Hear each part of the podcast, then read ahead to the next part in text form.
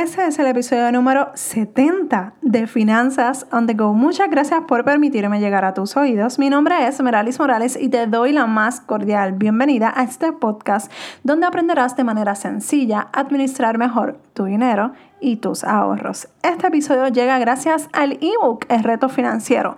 Si necesitas ayuda para mejorar tus finanzas personales y quieres comenzar con algo básico, este ebook, esta guía es para ti. Para que tengas más información, accede al enlace que estaré dejándote en las notas del programa.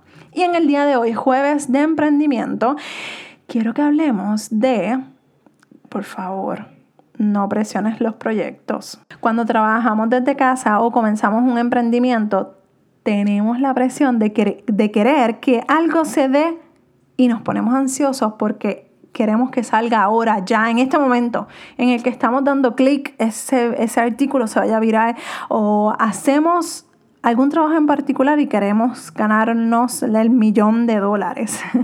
La realidad es que no todo el mundo corre con esa misma experiencia. No es que nadie lo ha, ha logrado, pero no a todo el mundo le pasa. Algunos han estudiado esto del emprendimiento antes de lanzarse a esta aventura y otros, como yo, nos lanzamos sin saber ni papa de lo que vamos a hacer ni de lo que vamos a enfrentarnos.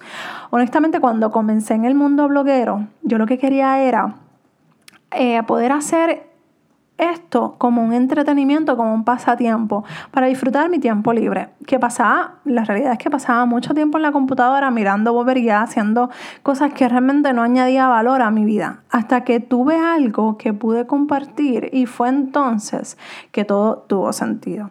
En el proceso de trabajar mis redes tuve la oportunidad de aprender mucho, de cometer demasiados errores y en estos tres años que llevo haciendo lo que estoy haciendo, realmente la Meralis y todo lo que he aprendido no se compara para nada a cómo comencé.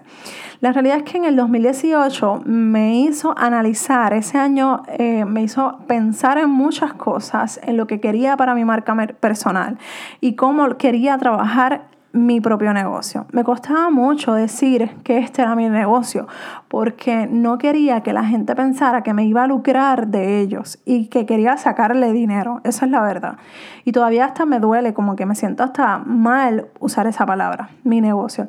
Sin embargo, durante años o todos estos tres años he estado preparándome, estudiando, asistiendo a talleres y todo han sido costeados por mi bolsillo. Por lo tanto, tenía que trabajar y crear contenido que me genere dinero. Así que el contenido que yo estaba trabajando tenía que ser de calidad. Durante ese proceso habían surgido varios proyectos que había querido crear y a los que me habían invitado a participar. Y por más que yo trataba, no se daban. Simplemente no se daban. La realidad es que cuando alguien toca la puerta para realizar una colaboración o un trabajo con X compañía, sonaba un excelente proyecto, se veía como un excelente eh, trabajo, pero nunca, se, nunca daba fruto. Al principio yo estaba bien motivada compartiendo información, contenido en las diferentes plataformas y la realidad es que todo quedaba en nada, era como que coqui, coqui, coqui.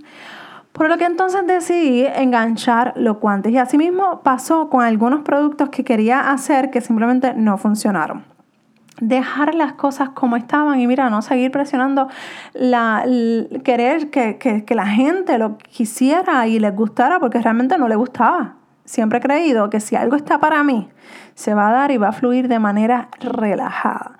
No quiere decir que no tenga que sudar el trabajo ni que tenga que hacer un mayor esfuerzo y lo que me corresponde. Eso no es lo que estoy diciendo. Si tengo que hacer algo de mi parte, voy a dar siempre el 101% y más para que quede bien.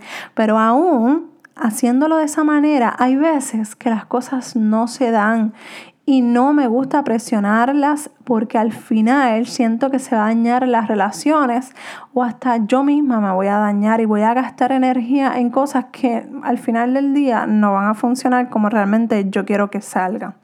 Te cuento todo esto porque quiero que pienses y analices todo lo que estás haciendo para tu emprendimiento.